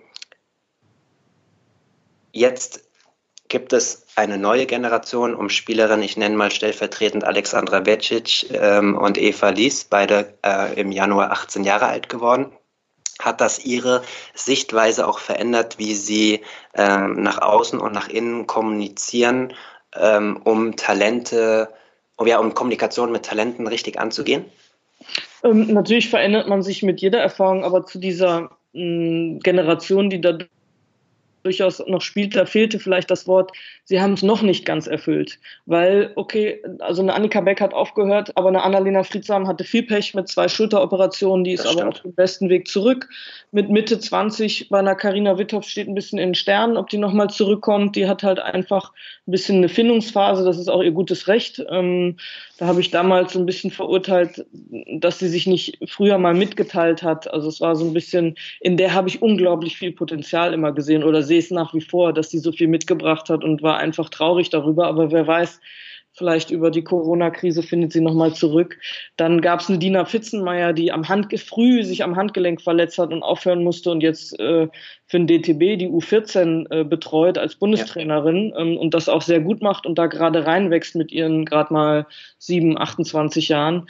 Und insofern, jetzt habe ich eine vergessen. Ach so, und Antonia Lottner, die ja immer noch spielt und also wirklich sehr gesundheitlich geplagt ist und so ein bisschen im Moment als das ewige Talent dasteht, aber die trotzdem unheimlich viel Potenzial nach wie vor hat. Also den muss man vielleicht auch noch ein bisschen Zeit einräumen. Also es ist noch nicht vorbei. Das zudem. Ja, und die Generation danach, es ist natürlich so, wenn du diese goldene Generation betrachtest, wo drei Spielerinnen, ähm, nämlich Kerber, Petkovic und Görges unter den Top Ten waren, eine Lisicki knapp dran mit zwölf, eine Bartel erste 30. Ähm, also wenn du so eine, dann eine Grönefeld, die 14 der Welt stand, darf man nicht vergessen und lange Jahre im Doppel ganz vorne.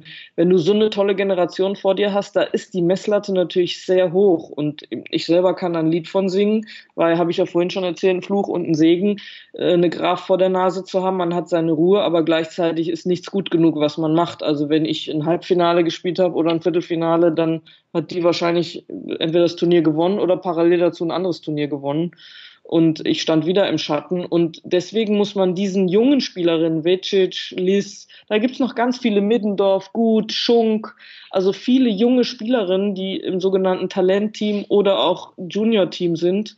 Ähm, denen muss man Zeit geben, sich zu entwickeln mit denen muss man viel auch verbal arbeiten, versuchen, den Druck zu nehmen, gleichzeitig aber auch sie zu motivieren. Äh, die, die müssen sicherlich fitter und noch härter werden. Also die müssen auch ja, Rückschläge einstecken lernen und diese Generation, ähm, sage ich mal, unterscheiden oder diese beiden Generationen unterscheiden sich schon darin, dass die, die ältere Generation, die jetzt im Herbst der Karriere ist, die waren schon tougher und zielstrebiger und fokussierter. Aber ich glaube, das waren sie auch erst ab um die 20 rum. Aber die jetzigen Jungen müssen jetzt lernen, äh, dass es diese Ernsthaftigkeit braucht und die müssen sich klare Ziele formulieren und damit fangen sie auch jetzt an und ich finde, die arbeiten alle gut und zu was es dann am Ende reicht, da muss man denen einfach auch Zeit geben, sich zu entwickeln. Also ich glaube da an einige und wir haben da tolle Talente und ich bin echt sehr, sehr gespannt und freue mich auf diese ganzen Wochen, Monate der Zusammenarbeit und bin wahnsinnig neugierig, wer sich wie entwickelt am Ende. Das klingt richtig gut. Ähm, ich komme gleich nochmal auf die zwei, drei Talente zurück. Erlauben Sie mir nochmal eine kurze Nachfrage. Ähm, äh, zu Karina Witthöft. Ähm, es wurde viel ähm, gesagt öffentlich. Sie haben sie kritisiert. Ähm, äh, Karina Witthöft hat sich dann auch äh, öffentlich äh, geäußert. Ähm, würden Sie alles öffentlich äh, wieder genauso machen, um sie zu pushen? Oder haben Sie mittlerweile ein anderes Bild davon? Wenn jemand sagt oder wenn jemand öffentlich sagt, ich habe jetzt nicht momentan diese ganz große Energie und die Professionalität, die es braucht und vielleicht ist es der, die Profitour nicht das, was ich gerade will oder schmerzt das immer noch sehr? Nee, also wenn sie genau das äh, vielleicht auch mal formuliert hätte, weil ich dachte eigentlich, eigentlich, dass wir uns so nahe stehen, dann wäre ich ja auch nicht so enttäuscht gewesen. Und ich wollte, ich wollte der Karina nie wehtun. Nur ich bin natürlich auch dann als Eurosport-Expertin, habe ich einfach teilweise, das waren ja, ich habe gar nicht bewertet, sondern beobachtet. Ich habe einfach nur beobachtet, Mensch, sie ist nicht mehr so fit, sie ist nicht mehr so fokussiert, weil eine Spielerin, die so viel Potenzial hat drumherum, sowohl körperlich als auch schlagtechnisch, die konnte schnell spielen, die hat tolle Hebel, die, die war athletisch, die konnte gut aufschlagen, Vorhand, Rückhand, also die hatte alles für mich, um die nächste Top-Ten-Spielerin zu sein. Und ich war dann doch zu weit weg irgendwie, um zu spüren, ähm, ja, dass der Druck sie wahrscheinlich da auch kaputt gemacht hat oder dass der Druck sie gehemmt hat oder dass sie einfach nicht bereit war, äh, diesen Druck auszuhalten und weiter ihren Weg zu gehen. Und ich habe dann einfach nur eigentlich aus der Ferne äh, beobachtet und das dann auch mh, kritisch beobachtet, eben auch in meiner Rolle als Eurosport-Expertin und dann wird man natürlich auch nach seiner Meinung gefragt. Und ähm, ich glaube, das ist dann bei Carina auch falsch angekommen. Nur ähm, ich bin ja, ich werde ja nicht geholt, um nicht Klartext zu reden. Und dafür bin ich eigentlich bekannt, aber das ist nie, also ich wollte ihr nie einen reinwürgen. Und ich bin jetzt noch davon überzeugt, dass wenn sie sich überlegt, nochmal zurückzukommen, mein Gott, die ist jetzt dieses Jahr 25 geworden, äh, dann kann die das auch schaffen. Sie muss nur selber äh, wissen, was sie will und dass jeder Mensch das Recht hat, über sein eigenes Leben äh, zu bestimmen und eben, dass sie auch jedes Recht der Welt hat zu sagen, nee, diese Tennisszene ist nicht meins. Ja, das ist mir doch klar. Also das wollte ich nie anzweifeln. Ich wollte sie nie in eine Rolle drängen. Ähm, aber ich habe eben auch dieses wahnsinnige Potenzial gesehen und diese tolle Tennisspielerin, Karina Witthöft. Vielen Dank nochmal für Ihre ausführlichen Erklärungen und äh, dann sind wir mal gespannt, wie sich das die nächsten Monate äh, noch entwickelt, ob sie da nochmal einen Anlauf startet oder eben nicht. Ähm, ich bin eigentlich als Journalist kein Freund davon, junge Spieler Spielerinnen so in den Mittelpunkt zu heben, damit sie sich entwickeln äh, können und dürfen. Jetzt habe ich ja doch schon zwei Namen vorhin genannt mit den beiden 18-jährigen Vicic und Liz.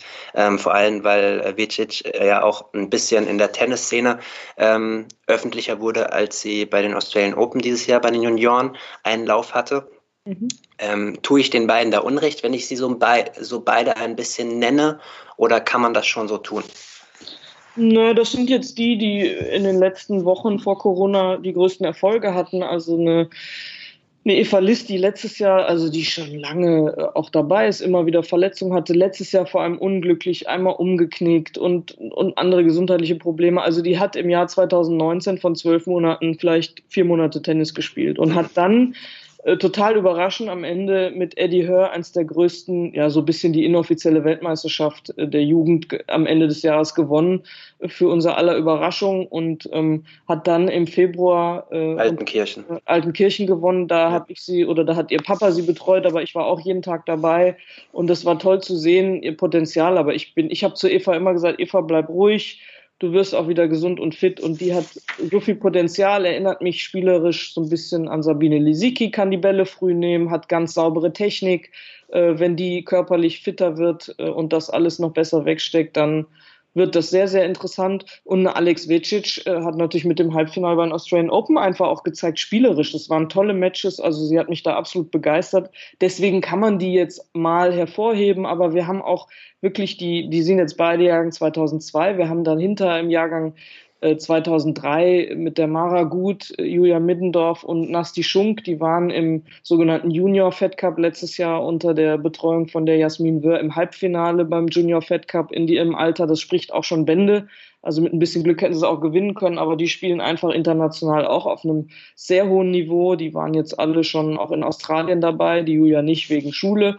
Aber wir haben da einige und auch die Jahrgänge 2004 sind vielversprechend mit Joel Stör, Thea Lukic, äh, Sarah Müller, Mia Mack. Also wir haben wirklich äh, einige tolle Jugendliche und junge Spielerinnen, äh, die jetzt versuchen, auch einen Schulabschluss nebenbei zu machen, um sich dann voll aufs Tennis konzentrieren zu können. Ähm, jetzt ist durch Corona sowieso alles durcheinander, aber ich bin mir sicher, dass die alle, so wie sie da stehen, ihren Weg gehen. Und wir haben sie ja jetzt auch in den Lehrgängen und die wirken alle unheimlich ehrgeizig und fokussiert und ja, vielleicht noch einen Tick mehr Härte und ein bisschen mehr noch Dinge wegstecken und noch körperlich fitter werden, dann glaube ich, haben die eine gute Chance.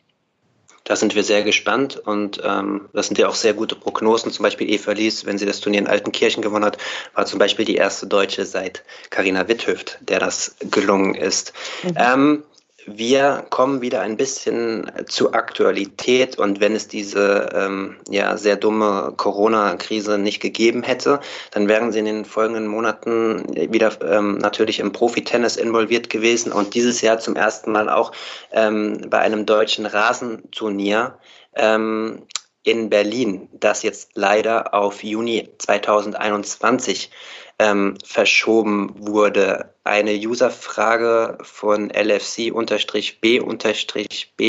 Welche Folgen ähm, hat das äh, für dieses neue Event und kann das denn überhaupt sicher 2021 stattfinden, ist die Frage mhm. von dem User. Ja, also wir haben wahnsinniges Glück, dass wir mit Bet1 einen Sponsor haben, der jetzt von dieser Corona-Krise nicht stark betroffen ist, sondern eher im Gegenteil, das ist ja ein Online-Matratzen- Verkäufer und das läuft wohl bei denen gut und die, äh, also viele Turniere müssen jetzt wirklich bangen. Also wenn du da eine Fluggesellschaft hast als Hauptsponsor oder oder. Ähm, also wir haben da einfach Glück und die haben signalisiert, dass sie das ganze Ding äh, sowieso langfristig sehen und die haben sofort gesagt, als klar war, Mensch, das, das wackelt dieses Jahr, wir wissen gar nicht, was passiert, haben die gesagt, bleibt ruhig.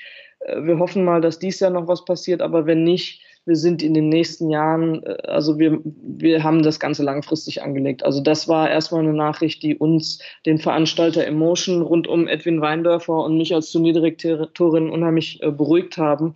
Und insofern ist jetzt zwar die Premiere verschoben von 2020 auf 2021. Das hat uns alle unheimlich traurig gemacht, weil wir, also wir waren gut in der Planung, der Platz sieht super aus. Und jetzt schauen wir mal, da gibt es natürlich Gedankenspiele, ob wir trotzdem irgendwie in einem ein-, zwei-Tages-Event dieses Jahr diesen Platz noch einweihen. Das steht aber noch in den Sternen. Da gibt es viele Gespräche. Auch da ist Bett 1 eben sehr, sehr aufgeschlossen. Also insofern können wir drei Kreuze machen, haben einfach wahnsinniges Glück mit unserem Hauptsponsor oder Titelpartner. Und ähm, ich freue mich einfach nur drauf, wenn es dann nächstes Jahr stattfindet. Ich kann es immer noch nicht glauben, dass es dieses Jahr nicht ist. Ich hatte mich unglaublich drauf gefreut und es wird sicherlich wie Bad Homburg auch eine tolle Premiere 2021 erleben. Sind wir gespannt auf nächstes Jahr. Ähm, letzte aktuelle Frage. Ähm, Roger Federer hat vor mittlerweile, ja, mittlerweile sind es schon, glaube ich, mehr als zwei Wochen über seinen offiziellen Twitter-Account ja ähm, rausposaunt, wie man das so auf Twitter macht, bin ich eigentlich der Einzige, ähm, der darüber nachdenkt, äh, warum es nicht sinnvoll wäre, die ATP und die WTA zusammenzulegen. Es gab natürlich ein überwältigendes äh, Feedback. Äh, jeder hatte dazu eine Meinung, größtenteils positiv. Mein letzter Gast, Jan de Witt, äh, deutscher Profi-Coach, ähm, fand die Idee nicht so gut und äh, Sie äußern sich ja auch mal, wenn Sie das für richtig halten, äh, in den sozialen Netzwerken dazu und haben zu dem Satz gesagt, ich wusste gar nicht, dass äh, wir noch kein eigenes Publikum gefunden haben. Ungefährer Wortlaut, ich habe es nicht zitierfähig.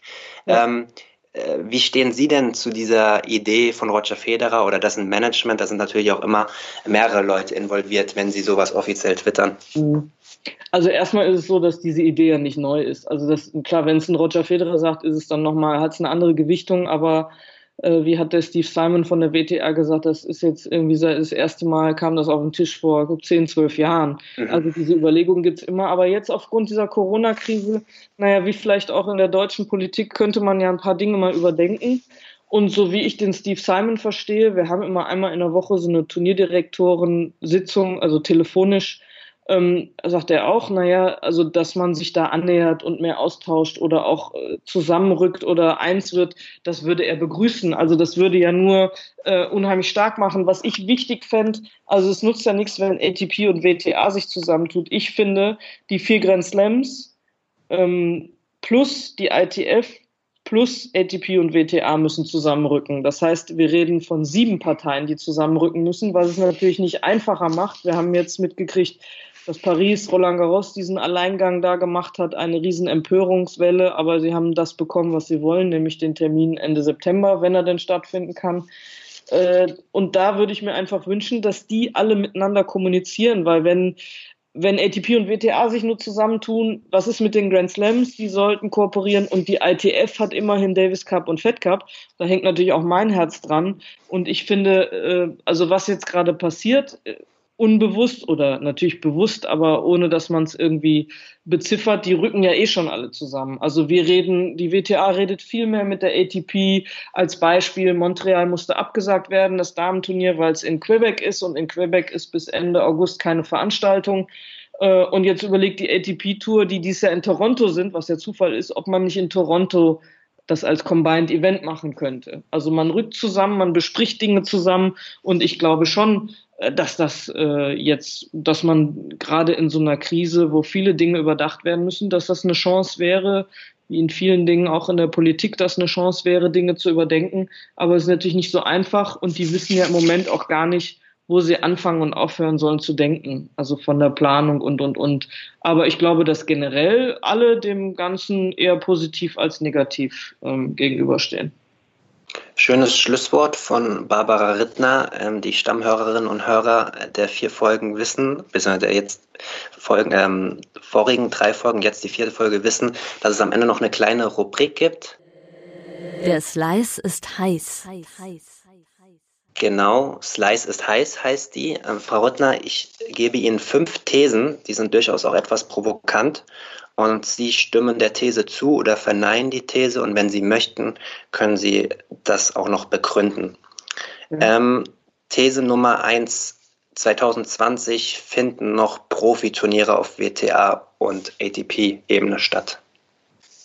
Ja, auch, auch, wenn hier die Hoffnung größer ist als die, das logische Denken. Ähm, Stichwort ähm, Reiseeinschränkungen. Mhm. Ähm, Barbara Rittner verlässt irgendwann den Deutschen Tennisbund und wird als Tourcoach aktiv. Nein. Ähm, die WTA und die ATP werden zeitnah zusammengelegt. Äh, zeitnah nein, aber ich glaube, dass man mehr denn je drüber nachdenkt und dass es in zwei, drei Jahren umgesetzt werden kann. Mhm. Das Thema Matchfixing ist nur bei den Männern auf Profi-Ebene ein Problem. Ähm, nein, ich habe schon andere Dinge gehört, aber habe mich damit noch nie beschäftigt und bin selber noch nie betroffen gewesen. Mhm. Und äh, zu guter Letzt, ähm, der DTB tut genug für die Basis in dieser schwierigen Corona-Zeit. Ähm, das kann man noch gar nicht beurteilen. Ja, aber ich denke, das kann man final noch gar nicht beurteilen, äh, weil einfach so viele Dinge akut überdacht werden und weil diese Corona-Krise leider Gottes noch lange nicht überstanden ist. Super. Frau Rittner, vielen Dank, dass Sie auch noch bei der Rubrik mitgemacht haben. Ich bedanke mich recht herzlich für Ihre Zeit, wünsche Ihnen viel Erfolg kurzfristig für den Lehrgang und dass langfristig alles wieder zur Normalität äh, findet und auch alles Gute für Ihre Familie. Dankeschön, bleiben Sie auch gesund. Vielen Dank. Und an euch, liebe Hörerinnen und Hörer, auch viel Gesundheit in dieser schwierigen Zeit weiterhin. Ich hoffe, die Folge hat euch Spaß gemacht. Ähm, genau, ich habe anfangs ja erwähnt, in den sozialen Medien äh, gerne folgen und den Podcast auf Spotify und Apple abonnieren und bewerten. Macht's gut, bis zur nächsten Woche. Tschüss.